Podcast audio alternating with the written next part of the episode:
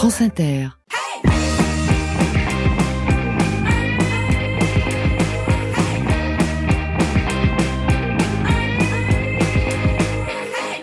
Bonjour Maya. Bonjour Baronne Marie. Bonjour Marine. Baronne Marie mes Eh, J'aime bien que vous m'appeliez comme ça. Bonsoir les auditeurs, bonsoir les auditrices. Comment ressusciter des ruines et pourquoi? L'historien Thomas Negaroff, que vous connaissez un petit peu, en tout cas prend beaucoup de plaisir à nous emmener dans le Paris des artistes du début du XXe siècle, à nous présenter Apollinaire et Picasso à travers les yeux de la baronne de Tingen dans son roman Les vies rêvées de la baronne de Tingen. Les historiens ont-ils le droit de rêver la vie des autres? Quelle liberté est-ce qu'on peut prendre avec le passé? Et puis Thomas Negaroff y traîne son héroïne de femme ruine, d'où ta question Maya aujourd'hui. Comment expliquer le vertige des vestiges? Je sais, c'est hyper poétique, mais on va parler en fait de notre attraction pour les ruines avec l'historien Alain Schnapp. Quant à Marine, elle a testé Styx, c'est un jeu de construction pour les enfants. Mais je m'éclate, moi. En tout cas, comme chaque jour, vous pouvez poser vos questions à notre invité, Thomas Negaroff, ou répondre à la question interactive du jour. Qu'avez-vous déjà trouvé d'insolite dans un recoin caché? Le clitoris, le plongé, Évidemment. la prostate. Évidemment. Il y a plein de trucs à trouver. Évidemment, il y a plein de trucs à trouver. C'est comme une une pochette surprise. Écrivez-nous, envoyez-nous un texto, un message vocal sur le WhatsApp de l'émission au 01 45 24 7000. On veut tout savoir. 01 45 24 7000. Un homme pour fixer l'époque avant qu'elle ne disparaisse, un autre pour regarder ce qu'il en reste. Jusqu'ici tout va bien, l'émission qui chahute les idées, c'est jusqu'à 18h. France Inter. Marie Musset, Maya Mazorette et Marine Bausson. Jusqu'ici, tout bien. Bonjour Thomas Negaroff. Bonjour, Il paraît qu'on est dans votre studio. et vous êtes à ma place. Eh ben, c'est pas désagréable. C'est un truc qu'elle fait souvent avec plein de gens de France Inter. hein. Franchement, battez-vous. J'espère que vous allez bien le vivre pendant la prochaine heure. Les auditeurs et les auditrices de France Inter vous connaissent bien puisque vous animez le grand face à face. Vous animez aussi C'est politique le dimanche après-midi. Autant dire que vous n'avez pas les mêmes week-ends que nous. Vous avez aussi fait en urgence au début de l'année avec Vincent Lemire le podcast nécessaire Israël-Palestine Anatomie d'un conflit. Vous étiez, euh, vous êtes historien, prof, et quand vous avez le temps, vous mettez la main dans des tiroirs de vieux bureaux. c'est pas une métaphore. Vous en sortez des croquis et des manuscrits inconnus que personne ne connaît et ça vous permet de retracer la vie d'une grande figure de la belle époque, la J'embrasse, baronne. j'embrasse mon épouse au passage. on C'est est pas- très mal Mais parti c'est pas ça cette que émission. cette en fait. émission euh, doit raconter. On y retourne. La baronne de Tingen, une Oui, la figure baronne. de la belle époque. Est-ce que c'est pas un petit peu parce que vous avez besoin de respirer, Thomas Negaroff, qu'on a le droit, nous, de lire la baronne de Tingen, vous qui animez des émissions politiques très ancrées dans le présent et à une époque un poil anxiogène? C'est pas faux. Je me suis pas du tout dit, je vais écrire un livre sur la baronne de Tingen pour moi-même me sauver d'un présent insupportable et donc aller vers le passé. Euh, Il y a, il y a un besoin d'écriture, une nécessité, un désir aussi. Euh, mais c'est, c'est, non, c'est, en tout cas, peut-être que les gens qui vont me découvrir autrement vont se dire, ah, enfin, il nous parle de quelque chose de plus, euh, de plus euh, joyeux, quoique le livre n'est pas ouais, très gai. ouais. Mm. En tout cas, que- quelque chose du passé, qui a passé, qui est passé. Mais c'est vrai que euh, moi, l'écriture, ça, ça a une fonction très importante dans une vie, euh, mais comme la vôtre, qui est une vie euh, faite de d'actualité, de Instagram, de vitesse, de de s'arrêter à un moment donné, d'ouvrir des tiroirs. Je pense qu'on va expliquer enfin aux auditeurs pourquoi on parle des tiroirs depuis le début, mais d'ouvrir des tiroirs et de s'arrêter à un moment donné. Et surtout, le livre, vraiment, il est né euh, pour moi d'un vrai arrêt. C'est que euh, j'ai été malade, j'ai eu un cancer euh, du sang et euh, et le et ce- cette maladie, ce cancer du sang, euh, moi je suis pas du tout ésotérique. Je me dis pas, mais pourquoi Enfin, il y a pas, j'ai pas trouvé un sens. En revanche, j'ai essayé de trouver un, de faire quelque chose de ça. Et faire quelque chose de ça, ça a été de me dire, mais euh, m'arrêter tout à coup. euh, qu'est-ce que je peux faire de cet arrêt? Qu'est-ce que ça peut dire de moi? Euh, Avoir un cancer du sang, qu'est-ce que ça peut raconter éventuellement d'une recherche qu'on a toujours mise de côté d'une histoire familiale?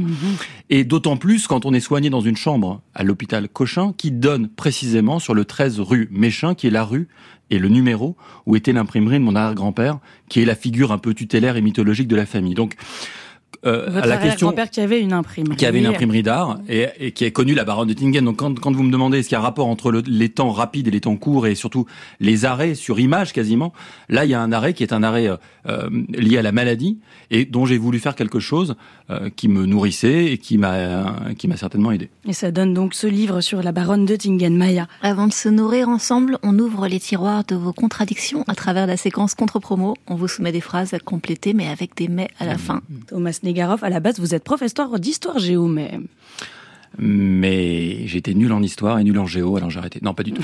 mais mais j'ai été aspiré par la machine médiatique. Mais c'est un peu le même métier.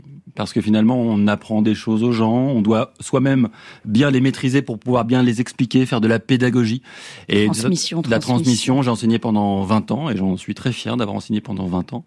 Euh, mais voilà, je pense qu'une vie c'est plein de plein de moments et plein de vies au pluriel. Marie et Maya. Eh ben, puisque je viens d'apprendre que je suis prof d'histoire géo, Hélène de Tingen est morte anonyme, euh, est morte d'ailleurs, anonyme et pauvre, mais, mais pas prof de français du coup. C'est marrant de dire est mort parce que elle même dans un de ses romans dit qu'elle a un élément masculin très fort et elle et le titre du livre c'est les vies rêvées de la baronne de Tingen et parce que sans vouloir déflorer la suite, elle n'arrête pas de dire pourquoi pourquoi est-ce que je serais déterminé par mon, lieu de naissance, mon genre, etc. Elle est très libre. Donc Hélène de Tingen est morte, elle aurait adoré cette faute de. Peut-être est-elle venue me hanter dans cette émission. en tout cas, mais mais elle a été à un moment donné, je n'oublie pas la question, très riche et très célèbre. C'était euh, à la veille de la Première Guerre mondiale, euh, quand elle a euh, l'argent qui arrive de sa vieille demeure qu'elle a quittée pour venir à Paris en 1902, mais en jusqu'en 1917, il y a de l'argent qui arrive, beaucoup d'argent.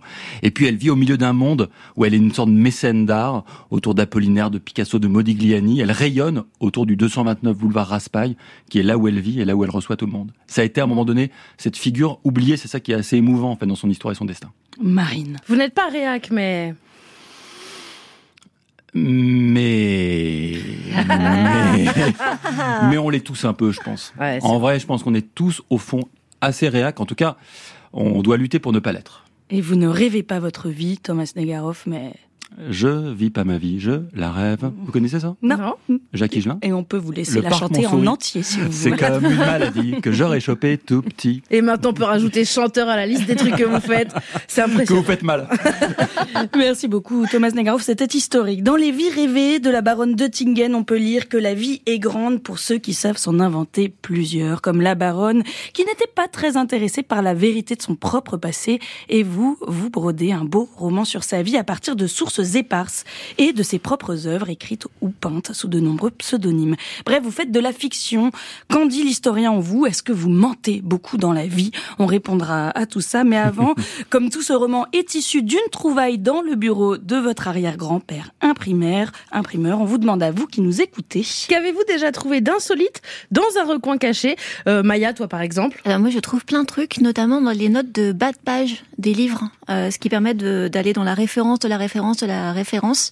Euh, il faut suivre des fois les fils que nous laissent les auteurs derrière eux. Et sinon, de manière beaucoup plus prosaïque, j'ai trouvé une bague de fiançailles sous mes fesses dans le bus 62. c'est pas mal. Voilà. Il a retrouvé, elle a retrouvé son. Mais je sais pas, je l'ai donné aux objets trouvés. Ah, elle, est, elle, est plus, euh, elle est plus sous les fesses. Ah non, non, je crois. On peut vérifier. Sinon, ça devient un diaphragme, je sais pas. On vérifiera pendant la chanson. En tout cas, écrivez-nous. Qu'avez-vous déjà trouvé d'insolite dans un recoin caché? Écrivez-nous 01 45 24 7000. la direction prend cette émission est étonnante. En attendant de vous lire et de connaître vos petites découvertes, on écoute Delgrès dont l'album Promis le ciel sort demain. C'est Walking Alone sur France Inter. I'm walking alone, yeah. Moins qu'à lever le matin, moins qu'à prendre café au moins. Il fait froid et je me sens si seul. J'ai tout laissé derrière moi, je veux pas revenir sur mes pas. Maintenant faut avancer tout seul. Elle m'avait dit, le monde est ton pays. Elle m'avait dit, tu seras mieux qu'ici. Elle m'avait dit, ne te retourne pas. Elle m'avait dit, je serai près de toi, mais quand je regarde autour de moi, personne. Non. And I'm walking alone. Yes, I'm walking alone. Je marche seul, que le bruit de mes pas. And I'm walking alone. Yes, I'm walking alone.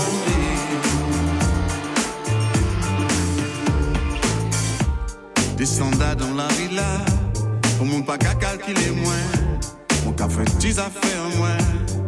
Tout seul. Alors moins qu'à penser à. Est-ce vous aussi ou qu'à vivre ça? Est-ce vous aussi ou qu'à sentir tout seul? Elle m'avait dit, le monde est ton pays. Elle m'avait dit, tu seras mieux qu'ici. Elle m'avait dit, le temps fait pas pour moi. Elle m'avait dit, je serai près de toi, mais quand je regarde autour de moi,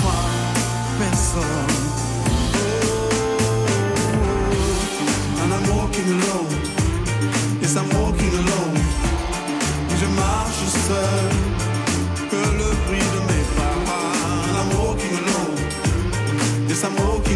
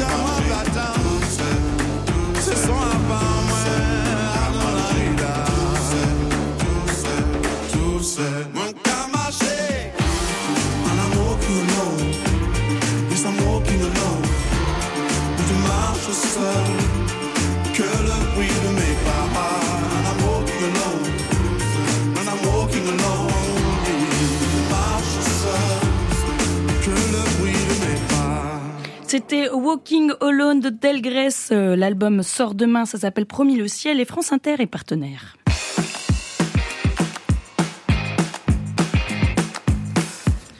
Thomas Negaroff, avec ce livre Les vies rêvées de la baronne de Tingen, vous racontez le pari des artistes de la belle époque via la figure, non grande figure de la baronne de Oettingen qui a été un peu oubliée depuis, qui a un lien ténu avec votre famille, puisque votre arrière-grand-père, si on vous croit en tout cas, conservait dans un bureau plusieurs dessins qu'elle avait faits de lui et un manuscrit d'elle écrit sous pseudonyme.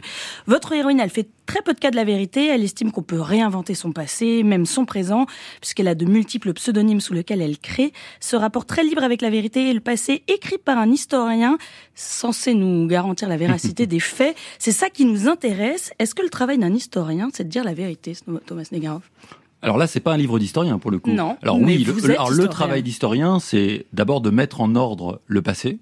C'est ça le travail de l'historien. De le la mise en ordre du passé, selon une problématique, un angle, dirions-nous dans le métier du journalisme. Euh, et effectivement, d'être le plus proche possible de la véracité, même si la question de la vérité et de l'histoire reste posée. D'ailleurs, il y a plein d'historiens qui sont embêtés quand on leur demande d'aller euh, témoigner lors de procès, de jurer de dire la vérité. Euh, Qu'est-ce que la vérité historique? C'est quand même beaucoup une question d'interprétation. Après, il y a des faits, évidemment. Et là, l'historien ne doit pas jouer avec ça.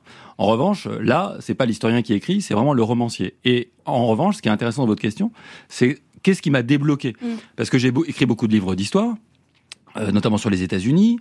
Euh, j'ai écrit un précédent roman, euh, Puzzi, qui était l'histoire de- d'un proche d'Hitler. d'un proche d'Hitler, ouais, pianiste d'Hitler, en tout cas un proche d'Hitler, allemand et américain à la fois, qui a tenté de- d'approcher, de rapprocher les États-Unis euh, nazis, qui existaient historiquement d'Hitler. Il a échoué à le faire, mais c'est un personnage intéressant, personnage historique. Et là, presque moralement, je pouvais rien inventer. Franchement, même inventer des mots dans la bouche d'Hitler, je trouvais que c'était presque moralement impossible, dans la mesure où ce sont les mots d'Hitler qui ont conduit euh, à l'horreur absolue. Donc il y a des barrières morales très fortes. Et puis, euh, j'étais sûrement pas encore arrivé à un point d'écriture où je pouvais me dire, me, me libérer de l'invention. Ou en tout cas, me libérer du vrai, plutôt. plutôt. Euh, et c'est elle, la baronne. Qui vous a et- libéré du- Bah oui, parce que quand vous vrai. êtes face à quelqu'un qui invente tout le temps sa vie. Quelqu'un qui ne cesse de s'imaginer ce qu'aurait pu être sa vie si elle fait des listes tout le temps. Les listes qu'elle fait, c'est Des listes que vous avez retrouvées? Non que j'ai inventé. Voilà. Quelle- mais ça, je l'ai, mais, mais je l'invente à partir de choses que je lis d'elle. Je me dis, c'est, c'est du elle. Par exemple, quand elle, je lui fais faire des listes, et ça, tout le monde peut le faire chez soi. Et ça, d'ailleurs, c'est intéressant de le faire parce que ça, ça, nous- ça nous permet de, de comprendre où on en est. Quelle aurait été ma vie si, Si, ma mère m'avait aimé. si j'avais refusé de faire cette émission, Mm. si j'avais, euh, je sais pas, changé du tout au si ma mère m'avait si ma mère m'avait plus aimé euh, si mon père euh, etc etc et, et donc elle fait des listes elle fait aussi euh, d'autres listes mais effectivement c'est euh, l'autre liste qu'elle fait c'est je ne pourrai plus jamais découvrir trois petits points parce qu'il y a des tas de choses qu'on vit plein de fois, mais on ne pourra plus jamais les découvrir une première fois. Parce que par définition, on découvre une chose une première fois.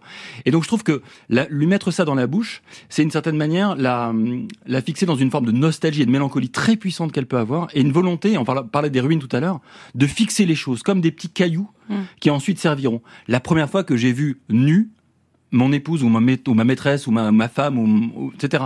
La première fois que j'ai vu mon enfant naître, la première fois que je suis rentré dans ce studio, et ça, elle le fixe sur les sur les mots. Ça répond pas du tout à la question que vous m'avez posée. Si, un petit peu, c'est ça, c'est son rapport à la vérité qui Voilà. vous a donné voilà, le droit. Et c'est, et c'est, je me suis dit, si je veux être à la hauteur de cette femme, eh bien, allons-y dans l'invention, puisque en vrai, je ne sais absolument pas ce qui est vrai ou faux, puisque ces romans dits autobiographiques sont eux-mêmes nourris de plein d'inventions. Donc, elle m'a libéré. Elle m'a dit, si tu veux écrire un roman sur moi, bah, invente Justement, et tu seras à la hauteur de Ça mon vous permet de histoire. réparer une injustice, de l'écrire plutôt en fiction que, qu'en essai historique, Oui. de décrire sa vie. Bah, j'aurais pas pu le faire. Surtout, je crois j'aurais pas pu le faire autrement. C'est-à-dire que elle a laissé des petits cailloux, et mon travail à moi, c'est de faire un trait entre ces petits cailloux pour faire que ça fasse un récit. Et on revient à l'histoire. Mettre en ordre un récit. Là, je mets un ordre, un récit imaginaire. Et c'est peut-être aussi parce que vous écrivez sur des, des artistes qui jouent eux-mêmes avec le réel Oui. dans votre livre. Oui. Euh, la baronne, elle va à Paris parce qu'elle pense que c'est là qu'est la vie, l'urgence de la vie à ce moment-là. On est au début du XXe siècle. Mm. Elle estime que c'est en vivant avec les artistes qu'on peut s'inscrire euh, dans l'époque. Vous, au quotidien, vous vivez euh, pleinement dans votre époque, hein, Ouais. 100% dedans, sur des pans Trop. plus géopolitiques. Ouais. Est-ce que vous croyez que ça s'écrit moins avec avec les artistes aujourd'hui, Mm. l'urgence de vivre? Je sais pas, mais ce qui est vrai, c'est que quand j'imagine la baronne de Tingen à Montparnasse, que dans quatre rues, elle va croiser euh, Picasso, Modigliani, Max Jacob, Gertrude Stein, tous habitent au même moment, au même endroit. Je trouve c'est assez fascinant. C'est une forme de fraternité. Quand vous dites elle arrive à Paris, en fait, le plus beau jour de sa vie, c'est peut-être le jour où elle met un H à Hélène, parce qu'elle dit ce jour-là, je deviens une vraie Parisienne. Et c'est des gens qui sont amoureux de Paris à un point exceptionnel, au point qu'un Apollinaire polonais va s'engager dans la Première Guerre mondiale aux côtés de la France par gratitude et par amour pour Paris. Et il va en mourir. Et donc il y a, y a quelque chose qui, d'ailleurs, Apollinaire, qu'elle loge, etc. Ça, Ouais, c'est oui, vrai, c'est pas vrai, ah bah, on sait pas. Si, c'est vrai, c'est vrai, parce qu'on l'a dans les correspondances, les sources et les correspondances. Mais ce qui est, ce qui est passionnant, et d'ailleurs, qui résonne avec l'actualité, c'est de voir à quel point, il y a beaucoup de débats aujourd'hui sur l'immigration, sur la place des étrangers. Comment tous ces étrangers-là ont fait la France. Pour le coup, Manouchian va rentrer au Panthéon la semaine prochaine, mais tous ces gens-là ont raconté une histoire de la France et un amour de la France. Et aujourd'hui, combien d'élèves, ou même d'auditeurs, pensent que Apollinaire est français? Bah, Apollinaire franchement, et- et- pas que des auditeurs, hein, des gens Eh qui font la radio, euh, ils le pensaient avant de lire le livre. hein. Apollinaire, il est né en Pologne, il a un nom polonais, et, il- et, et C'est euh, vrai qu'il y a un cosmopolitisme qu'on lit en permanence dans le livre. Absolument, et une fraternité. Et une- c'est intéressant ce que vous avez dit. Euh, l'idée que plein de choses, mais notamment ça. L'idée que l'idée que c'est aussi un monde qui s'invente parce que c'est des gens. Euh, ce qui inventent en permanence la, la, la, la reproduction du monde. C'est des gens qui inventent le cubisme, le surréalisme. C'est une manière, euh, par l'art, de montrer différemment le réel.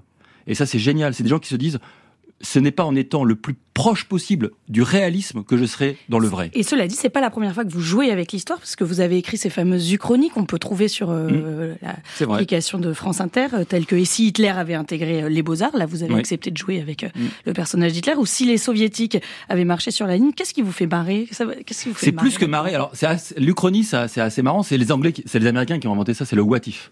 Et si? Et en fait, c'est génial parce que c'est un exercice intellectuel très fort. Il y a un historien, Pierre Saint-Garavelou, qui est un historien que j'adore, et qui l'a théorisé. L'idée, c'est que ça nous oblige à nous poser des vraies questions d'historien. Parce que, que, que se serait-il passé si Hitler avait eu les beaux-arts? Bah, ça m'interroge sur, euh, sur sa frustration, par exemple. Sur qu'est-ce que ça a pu naître comme forme de ressentiment, en quoi ce ressentiment a pu être un facteur très puissant après la guerre où le pays lui-même était marqué par le ressentiment, pourquoi ces deux ressentiments se sont rencontrés? Bref, le what if qui peut sembler what the fuck, en fait, le what if, c'est un vrai outil pour l'historien. penser C'est dans la, l'histoire. ah, c'est dans la boîte à outils de l'historien, c'est hyper intéressant. Et on le retrouve donc dans les, la- dans les écrits de la baronne de Tingen. Un euh, peu. Et si, Mais c'est vrai, j'avais même si. pas pensé Eh à bah, ça. C'est moi qui Quelle vous le lectrice, dis. quelle lectrice. Et puis le livre Les vies rêvées de la baronne de Tingen, il est né d'un tiroir secret du bureau Oui. de votre arrière-grand-père que vous avez réussi à ouvrir après beaucoup d'efforts. Et ça, ça nous a amené à vous poser, à vous qui nous écoutez, une petite question.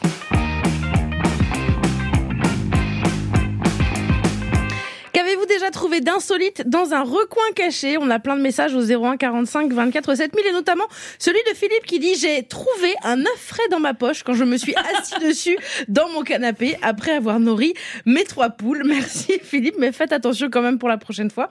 On a Elise qui nous dit Hello les filles, le truc le plus improbable que j'ai trouvé, c'est la boulette de poussière dans le nombril de mon conjoint. Un c'est grand classique, un grand qui classique. un grand classique qui a Elise donc qui a 35 ans et qui avait et qui habite dans les Vosges. Voilà, merci beaucoup. Est-ce qu'avec l'aspirateur, ça part du coup? Bah, je pense, mais faut faire gaffe quand même. Je pense que c'est très très. Tout part avec l'aspirateur. Et Même puis, l'amour. et puis euh, et puis on a Claude qui nous dit bonjour mesdames les mamazes. Ma grand-mère qui venait de venait s'asseoir sur un banc dans les parcs de Vichy a trouvé un dentier entre ses pieds. Merci, merci Claude, C'était le dentier du maréchal Pétain. probablement. Peut-être. Euh, et voilà.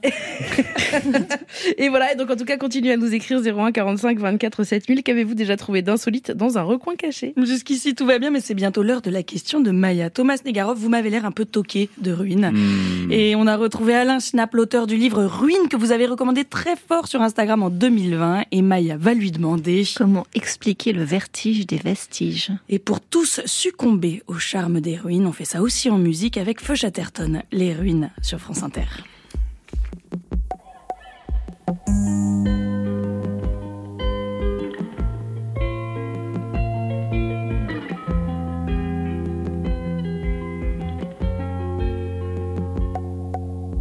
Un jour je reviendrai me promener parmi les ruines.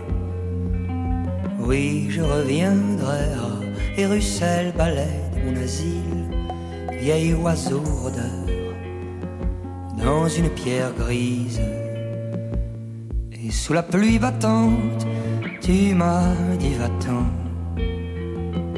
Oui, sous la pluie battante, va-t'en. En t'écoutant les yeux clos.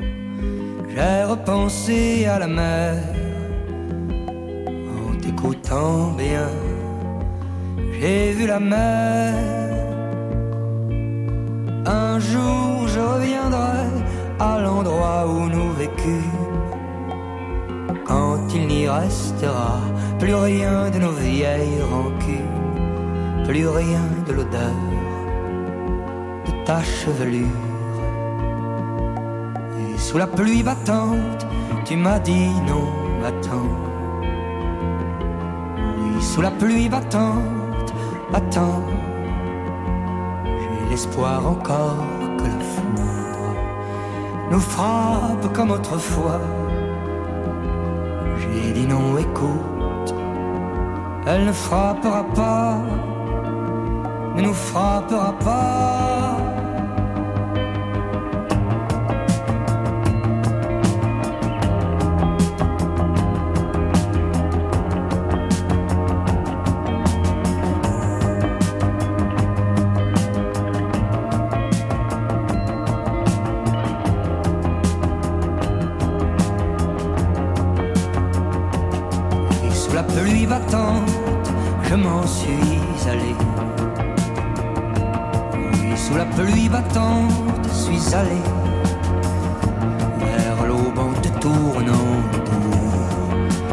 De penser à l'après. Midi de janvier, où l'on s'est connu. Un jour je reviendrai me promener parmi les ruines. Sûr, je reviendrai sûr, mais pas, oui, mais pas tout de suite. Voir l'oiseau rôdeur et la pierre anthracite. Vieil oiseau rôdeur dans une pierre grise. Vieil oiseau rôdeur dans une pierre grise. C'était Erucel, balade Les ruines de Feu Chatterton. France Inter. Jusqu'ici, tout va bien. Avec la roturière Maya Mazoret Eh ben merci, la seigneur de guerre Marine von Bausson. Et la comtesse Marie de Misset. et l'historien romancier Thomas Snegarov. Dans votre roman Les vies rêvées de la baronne de Tingen aux éditions Albin Michel, vous parlez 19 mois, 19 fois, on a compté de ruines. Et votre héroïne, on doit bien le dire, est Zinzin de ruines, vous la traitez même de femme ruine. Pourquoi est-ce que la baronne de Tingen, est-ce qu'elle est si émue par les ruines? Qu'est-ce que ça vient chercher chez elle? D'abord, c'est pas une invention. C'est-à-dire que je lis beaucoup dans ses poèmes qu'elle passe sa vie à aller euh, visiter des ruines. Euh, je pense que ça traduit à la fois un attachement à- au monde qu'elle a quitté, euh, un monde de ruines, et qui va devenir de plus en plus un monde de ruines après la Révolution russe. Donc il y a un attachement à l'enfance. Et puis il y a l'idée, parce qu'elle sait parfaitement que les choses s'achèvent, mais la présence des ruines, pour elle, signifie qu'il y a eu avant un chef-d'œuvre, qu'il y a eu avant un trésor. Et donc elle se dit, puisqu'il doit rester quelque chose, de ce rien autant que ce soit des ruines. Là où des gens pourraient voir des ruines avec des larmes aux yeux en se disant mon Dieu ce monde est mort, elle elle dit mon Dieu que c'est beau ce monde a existé. Si je vous demande, c'est parce que c'est l'heure de la question de Maya Mazoret. Dans Jusqu'ici tout va bien, avec une introduction très moderne aujourd'hui signée Jean Gabin et Louis de Funès.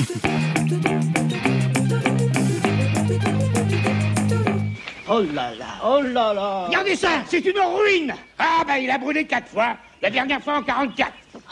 Il y a le téléphone? Ni téléphone, ni eau, ni gaz, ni électricité. Il y a rien alors. Non mais vous allez tout mettre.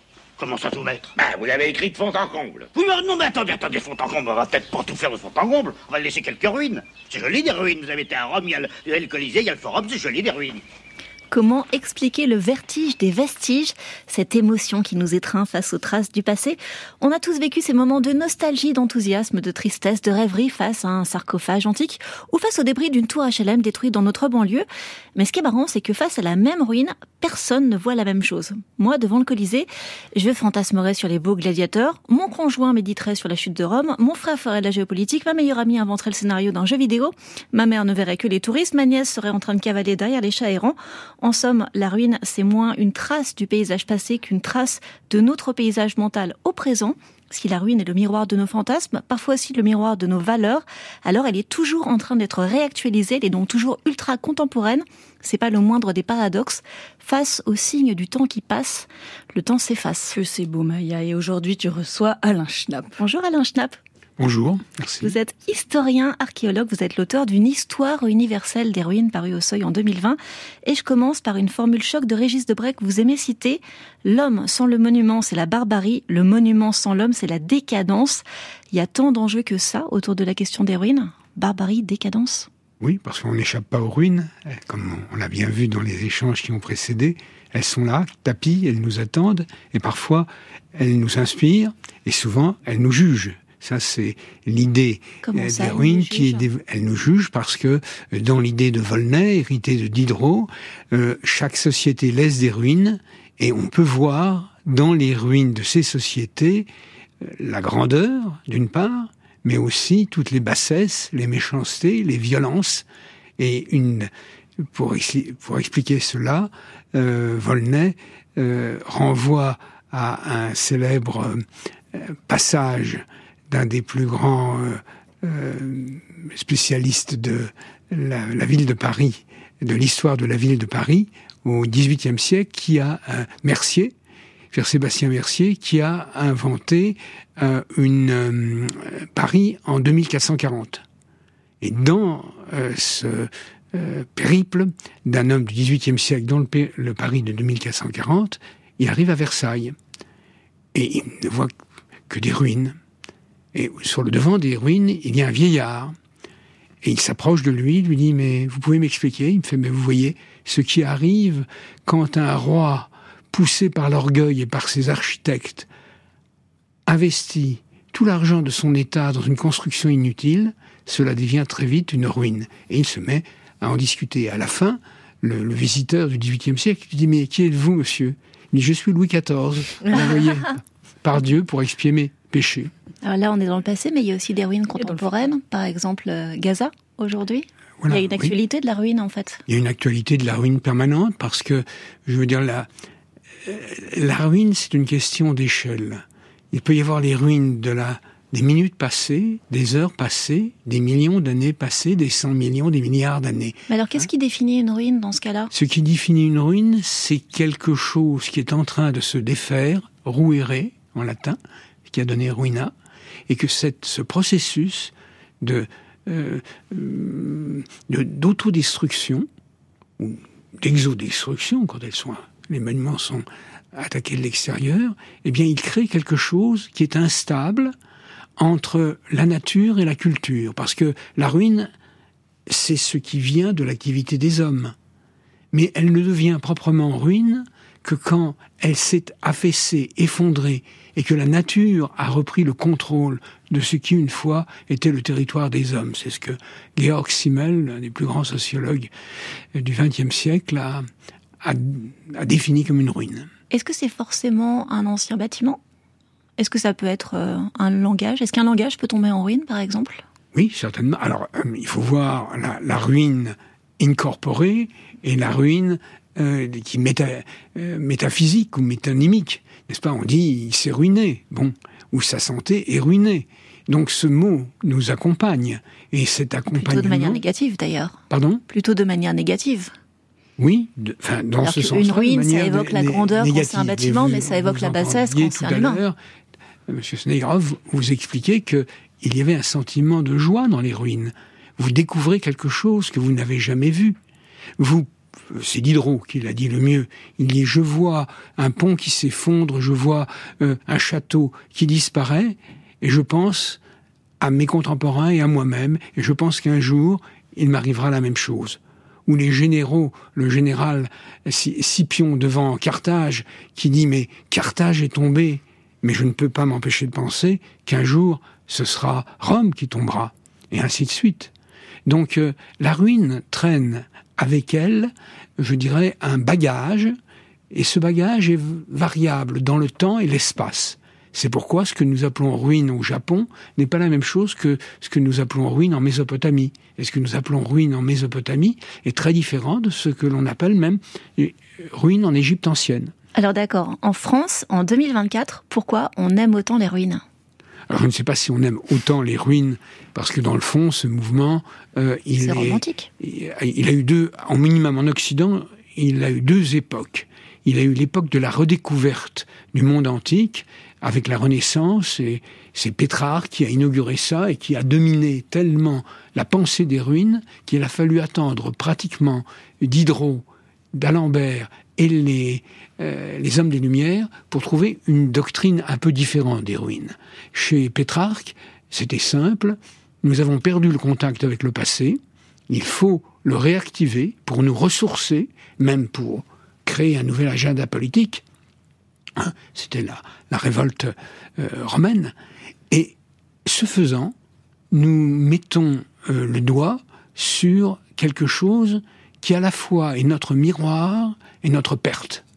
Et ça, vous le retrouvez euh, dans la poésie euh, euh, baroque de, allemande, dans la poésie si- baroque italienne du XVIe, XVIIe siècle, dans la grande aventure hispanique des ruines. Et ce qui m'a beaucoup touché comme archéologue, c'est de voir que tous les tous- tous les hommes qui ont réactivé ce concept de ruine, ils étaient antiquaires par un bout ou par l'autre. Le fondateur, par exemple, de la poétique des ruines en allemand, c'est Martin Opitz, qui était un collectionneur d'inscriptions et un, archéologue de terrain. On a la même chose en Espagne et, et euh, Pétrarque lui-même euh, avait un goût antiquaire, même s'il ne collectionnait pas lui-même. Une dernière petite question brève. S'il y a une ruine en France que vous recommanderiez, une ruine à nous conseiller, votre ruine préférée. Euh, ma-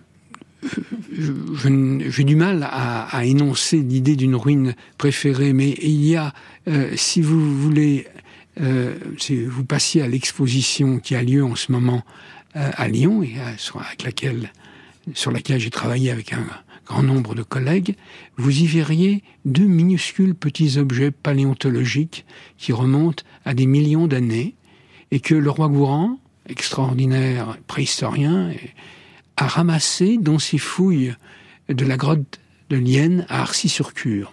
Et donc ces deux petits objets qui sont une galène et puis un, coquillage fossilisé ont été retrouvés dans un coin d'un niveau euh, du paléolithique supérieur.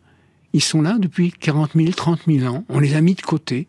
Et cette mise de côté, c'est le début du concept de la ruine. Et c'est ça qui me touche, c'est-à-dire le moment où il y a des milliers de ruines, il y a des millions de ruines, mais où la première fois, je ne dis pas que cet objet est une ruine, mais un objet, la ruine commence là où vous ne considérez pas que c'est un accident du paysage, que c'est le fruit euh, de l'érosion. Elle commence quand vous vous posez qu'est-ce qu'il y avait là. Et elle se prolonge ce- donc en ce moment à Lyon, euh, aux Beaux-Arts de Lyon très précisément. Et l'exposition s'appelle Forme de la ruine. Et je rappelle aussi le titre de votre livre, Histoire universelle des ruines, publié au Seuil. Merci infiniment Alain Schnapp. Thomas Negaro, vous, vous conseillez un livre d'A- d'Alain Schnapp il y a quelques années euh, Oui. sur Instagram qui vous avait passionné. Est-ce que vous, quand vous tombez sur des vieux papiers de la baronne de Oettingen dans un tiroir euh, d'un bureau familial, baronne de Oettingen, donc à qui vous avez consacré votre livre, cette grande figure de la belle époque, vous avez justement l'impression de tomber sur une ruine à laquelle vous allez donner forme? Oui, euh, oui, parce que euh, il y a dans ce que vient de dire euh, Alain Schnapp, il y a, il y a effectivement l'idée de mettre de côté, puisque ce manuscrit que je découvre dans un tiroir, c'est un roman euh, signé de Roch Gray, qui est le nom de romancier euh, de, euh, de la baronne de Tingen, avec un titre étrange en yiddish, voilà une langue ruine peut-être, euh, Zores. Euh, Ouais. Et je découvre que ce roman est totalement inédit. Euh, je regarde à la BNF, euh, dans le catalogue, euh, ce qui a été déposé au dépôt légal. Je vois qu'il y a quatre romans de Rock Gray et c'est un cinquième, qui est parfois cité comme une référence, mais et là je l'ai entre les mains. Alors, est-ce que c'est de l'archéologie dans un tiroir? Est-ce qu'on peut faire de l'archéologie dans un tiroir? Je En suis tout sûre cas, que oui. On en tout tout cas, manifestement, on peut le faire, à condition d'ouvrir le tiroir et surtout de se rendre compte de ce qu'on a devant soi. Euh, la question maintenant est de savoir. euh, alors évidemment, je l'ai lu, je l'ai lu attentivement, j'ai trouvé des éléments autobiographiques ou pas. On en revient à cette invention de l'histoire, mais qui me permettent moi, romancier, de faire mon miel euh, de cela. Donc la ruine euh, prend vie d'une certaine manière et, euh, et elle devient, elle devient productive active. En tout cas, elle devient un élément de réflexion et d'imagination pour moi. Euh, maintenant, je crois que je dois tout de même déposer ce manuscrit euh, aux archives. Ouais, ou à la bibliothèque Kandinsky de recherche de Beaubourg, là où il y a tout le fond d'archives de la baronne de Tingen. C'est l'heure de vous imposer mon obsession, ou presque, Thomas Negrave. C'est votre passion croisée États-Unis Star Wars, et ce sera juste avant Fraîcheur Marine. Oui, moi aussi, j'ai un petit peu fait des ruines, mais par rapport à ma baraque, voilà. j'ai trouvé le moyen d'expliquer aux enfants comment devenir chef de chantier grâce à un jeu de construction. D'ici là, on écoute Roy Murphy avec Fader. Euh, que j'ai appris à prononcer correctement grâce à une auditrice attentive. Merci Aurélie.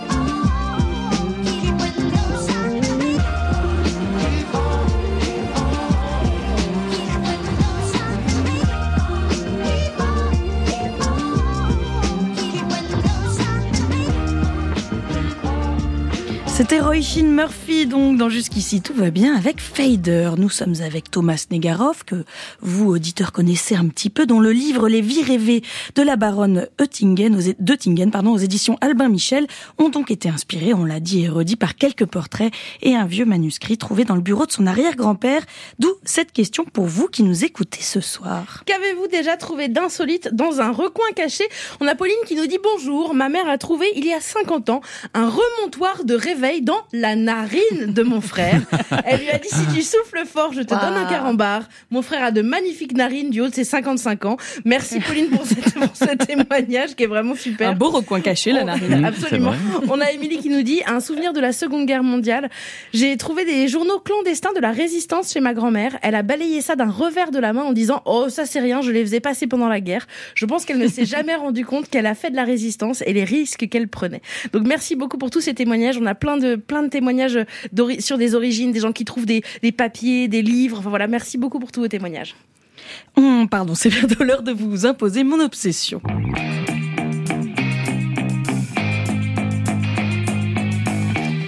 On partage, Thomas Negaroff, une petite passion pour les États-Unis d'Amérique. Et- vous, vous l'avez croisé avec votre passion Star Wars. Parmi les quelques livres que vous avez publiés sur le sujet, il y en a donc euh, un qui est surprenant. C'est votre relecture de Star Wars par le prisme de l'histoire américaine.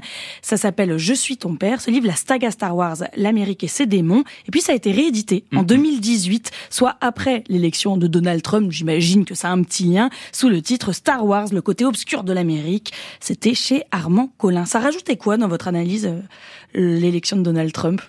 Bah, ça rajoutait un méchant. Euh, Bien pratique. ouais. Vous aviez quand même euh, George W. Bush qui faisait belle figure. Oui, alors effectivement, W. Bush, Reagan sont des personnages qui ont inspiré, je crois, et Richard Nixon encore plus, véritablement George Lucas.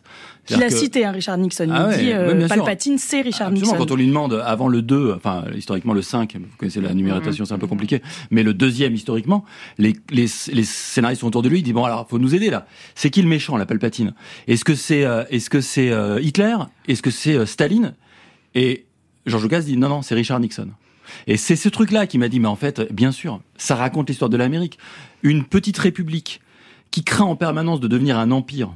C'est l'histoire de la nation américaine.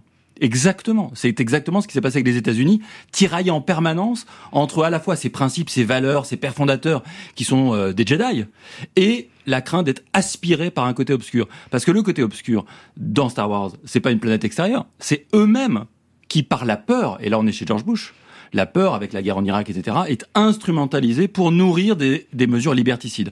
Donc il y a ça. Alors effectivement, quand, quand Trump arrive, ce qui me sert en plus, c'est que Steve Mhm. Bannon va dire euh, Trump c'est Dark Vador, etc. Il va s'amuser avec ça. Donc en Steve plus, Bannon, on peut rappeler que Ouais, le conseiller, l'éminence euh, grise, euh, l'éminence grise de, de, de Trump pendant la campagne en 2016.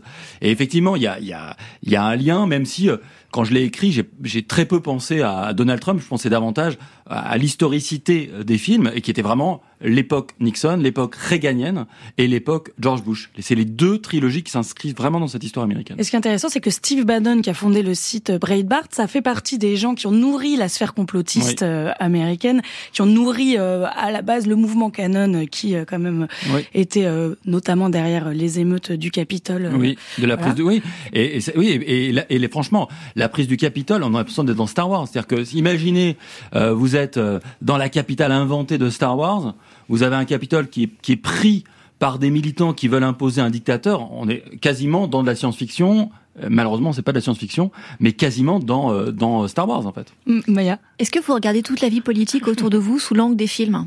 Bah, par exemple, en ce moment, c'est la patrouille, euh, Castera, qu'est-ce qui se passe non. Bah, malheureusement en France on n'est pas très bon en fiction euh, comme ça qui permettrait je crois ainsi ou de la Je Castera sais ça vous rappelle les, quelque chose les 400 coups, peut-être des anciens présidents, je ne sais pas. Euh, non, l'argent de poche. On est chez Truffaut. Euh, non, j'ai pas trop d'idées. Mais ce truc de théorie du complot, c'est c'est dans Star Wars, c'est Ah le oui. moment où euh, justement l'empire devient empire, enfin la, Ouais. la, la République devient Parce empire leur fait croire. parce qu'on leur fait croire qu'il y a un complot. Euh, Voilà, on fait croire qu'il y a un complot.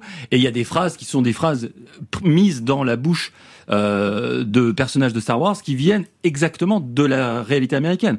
Quand George Bush dit si vous n'êtes pas avec nous, vous êtes contre nous, c'est dans Star Wars. Et c'est précédemment dit par George Bush. Mais parfois c'est dans l'autre sens. Et ça c'est fascinant.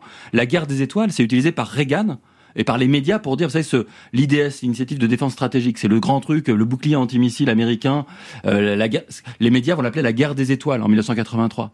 Et quand Richard Nixon va entendre ça, il va dire, il va devenir fou parce que lui-même est démocrate. Il dit, mais c'est horrible, c'est mes ennemis qui utilisent mon Pas concept. Richard Nixon. Vous avez dit Richard Nixon. George euh, Lucas. euh, George Lucas. George Lucas, pardon. Il va dire, mais c'est des- les salauds, ils utilisent mon, mon- et il va porter plainte deux fois contre l'administration Reagan pour usage du terme et il va perdre deux fois. Ce qui est fascinant, c'est qu'aujourd'hui, beaucoup de fans de, de, de Star sont plutôt des républicains parce qu'ils y voient la force de l'Amérique et ils n'y voient pas, au contraire, une défense des valeurs de la démocratie, une défense du peuple contre les élites qui est vraiment au cœur de Star Wars. Oui, mais alors si on achète euh, ces théories du peuple contre les et si on achète euh, les théories euh, du complot quand on se place du côté des soutiens de Donald Trump, ceux qui pensent qu'il est l'élu, et ça c'est encore plus vrai en 2024 que ça l'était quand vous l'avez écrit le livre en, en 2018, ils pourraient presque y voir le, le retour du Jedi s'il est s'il est élu l'année prochaine. Alors j'ai jamais entendu ça aux États-Unis, le, com- le comparer à un Jedi, parce que le Jedi, il est quand même, il, il met sa force au profit du bien, le Jedi, et il est euh, nourri de tous les talents et de tous les dons. Je suis pas sûr que ça corresponde absolument à toutes les caractéristiques de Donald Il est Trump. quand même acteur et tout. Non, non, je trouve. euh, ouais, je suis un peu dur. Mannequin cheveux et tout, non, je trouve dur. ouais, ouais, ouais. Euh, mais voilà, donc, mais effectivement, c'est, c'est, j'ai j'ai jamais entendu, enfin, j'ai jamais, j'ai entendu beaucoup de Trumpistes radicaux qui vont jusqu'au bout de l'amour de leur champion, mais de là à dire qu'il est l'élu, que c'est Obi-Wan Kenobi, etc. J'ai pas trop entendu ça. J'ai en revanche entendu euh, Luke Skywalker, enfin l'acteur, qui, qui a défendu à mort les, les, les, les démocrates et qui défend aujourd'hui, vous savez, il est la voix euh, de, de, de- des alertes antimissiles en Ukraine, aux côtés de Zelensky. Donc oui, donc il est, il est euh, Marc Hamill. C'est sa voix, là. Marc Hamill. La Ouais, voix de Marc- Hamill Marc Hamill. ré- résonne Oui. dans les rues de Kiev. Oui, alors dans la rue, je sais pas, mais sur les applications, etc. Donc, Mm. c'est intéressant de voir comment il y a une fait de porosité complète entre la fiction et le réel en permanence avec Star Wars. C'est assez fascinant. Alors peut-être que je suis un peu détourné, mais c'est vrai qu'il y avait eu beaucoup de livres sur Star Wars par des philosophes. Euh, par euh, des mythologues, etc., des gens qui s'intéressaient à, à tout ça. Les historiens s'en étaient, enfin, on s'était pas rendu compte à quel point ça racontait aussi l'histoire de l'Amérique. Mais c'est parce que euh, Lucas est malin et il aime pas trop donner des clés sur son œuvre. Et, et juste très rapidement, Thomas Negaroff, vous écrivez plus beaucoup sur les États-Unis, vous en avez été un peu dégoûté? Euh, j'en ai non. Alors bah, Puzzi, le précédent roman, c'était un peu sur les États-Unis. Là, j'ai des projets, mais c'est vrai que j'en avais, un peu marre parce que quand on est expert aux États-Unis, et là, je vais être un peu en sorte de méta-journalisme. Quand on est invité, en fait, on a l'impression de répéter toujours la même chose au Mm. bout d'un moment. Est-ce que Trump, est-ce que vous Trump, est-ce que pas vous, est-ce que le, est-ce que le Trumpisme va, sur- va survivre à Trump, etc. Ouais, Vous en avez Bon, marre de parler de Trump, c'est bien bah, ce que je un, dis. Un peu. À vrai dire, un peu. Surtout, il y a, l'impr- il y a quand même l'idée et un peu l'impression d'être un peu le complice de la chose. Parce que Trump, ça fait vendre. Trump, ça fait de l'audience. Et à un moment donné, où vous vous dites, mais est-ce que je suis pas en train moi-même de prospérer sur un truc que je n'aime pas tellement? Il y en a une ici, en tout cas, qui aime moins l'Amérique que nous. C'est Marine Baousson. De fraîcheur Marine. Allez hop.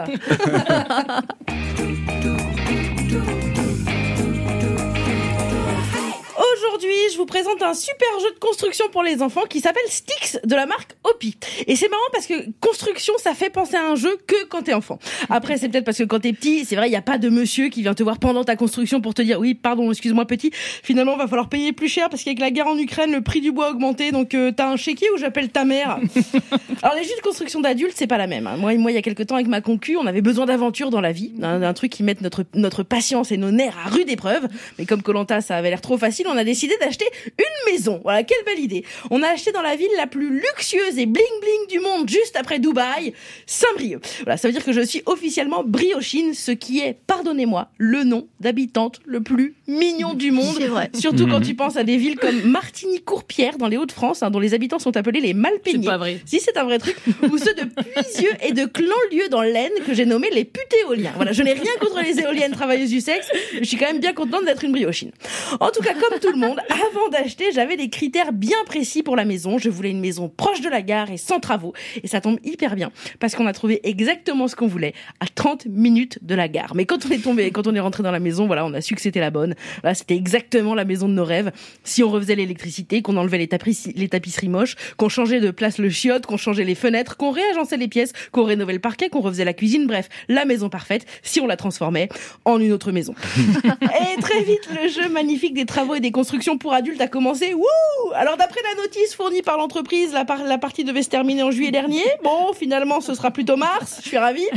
Mais, euh, mais pour en revenir à Styx, ce qui est pas mal, c'est qu'il y a des petits bouts de bois, certes, mais aussi des petits cônes et des petits tubes en silicone pour créer des, cons- des constructions qui sont pas forcément stables. Et c'est super pour les enfants parce que ça développe la, motri- la motricité fine, la planification, la prise de décision, le repérage visuel, la créativité, et tout ça sans vraies conséquences sur leur budget travaux. ah bah moi, quand on m'a dit votre sol est pas droit, faudrait le péter et recouler une dalle, je me suis pas dit super pour ma motricité fine. Non, j'ai plus pensé comment je vais la payer. On a déjà dépassé le prêt de 20 000 euros. Bon, alors moi, honnêtement, j'avoue, j'ai j'ai trouvé exactement euh, qu'il manquait un truc pour préparer les enfants à la vie réelle, c'est des cartes dans la boîte. Il y aurait par exemple une carte qui dirait demande d'emprunt auprès de la banque avant d'attaquer la construction, la carte permis de construire avec tous les papiers à remplir, et sans oublier, comme au Uno, les cartes plus 4 avec lesquelles, paf, tu te prends 4 mois de retard sur tes travaux, sachant que elles, elles sont cumulables, contrairement au Uno. Et puis, il faudrait aussi peut-être des cartes taxes foncières, hausse du prix de l'énergie. Il faudrait qu'ils s'occupent de l'isolation aussi, parce que pour construire des mini chalets en bois, les gosses, il y en a plein, mais pour les isoler, là, il n'y a plus personne.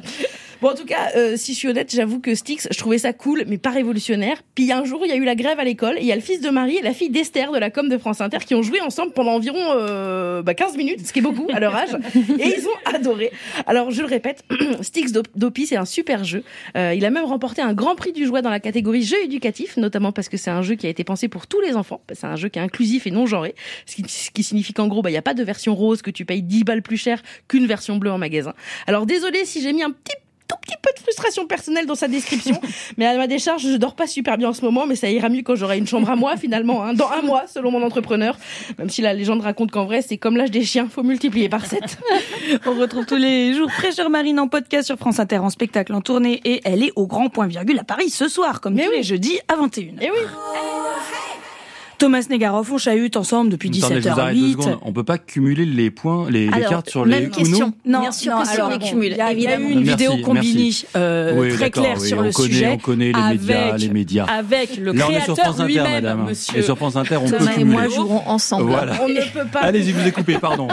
On ne peut pas Ça, que- voilà. on peut, normalement, on peut pas, mais il a dit le monsieur euh, de Mattel ouais, que on pouvait faire comme on oui, voulait. il dit ce qu'il veut, lui. Euh, Thomas Negaroff, vous chahutez avec nous depuis 17h08. On parle de Star Wars et des États-Unis, mais aussi surtout de votre livre, Les vies rêvées de la baronne d'Untingen. Voilà, et dans le livre, comme votre héroïne fait la liste de ses dernières fois, on a voulu connaître votre liste à vous, c'est le questionnaire de la dernière chance.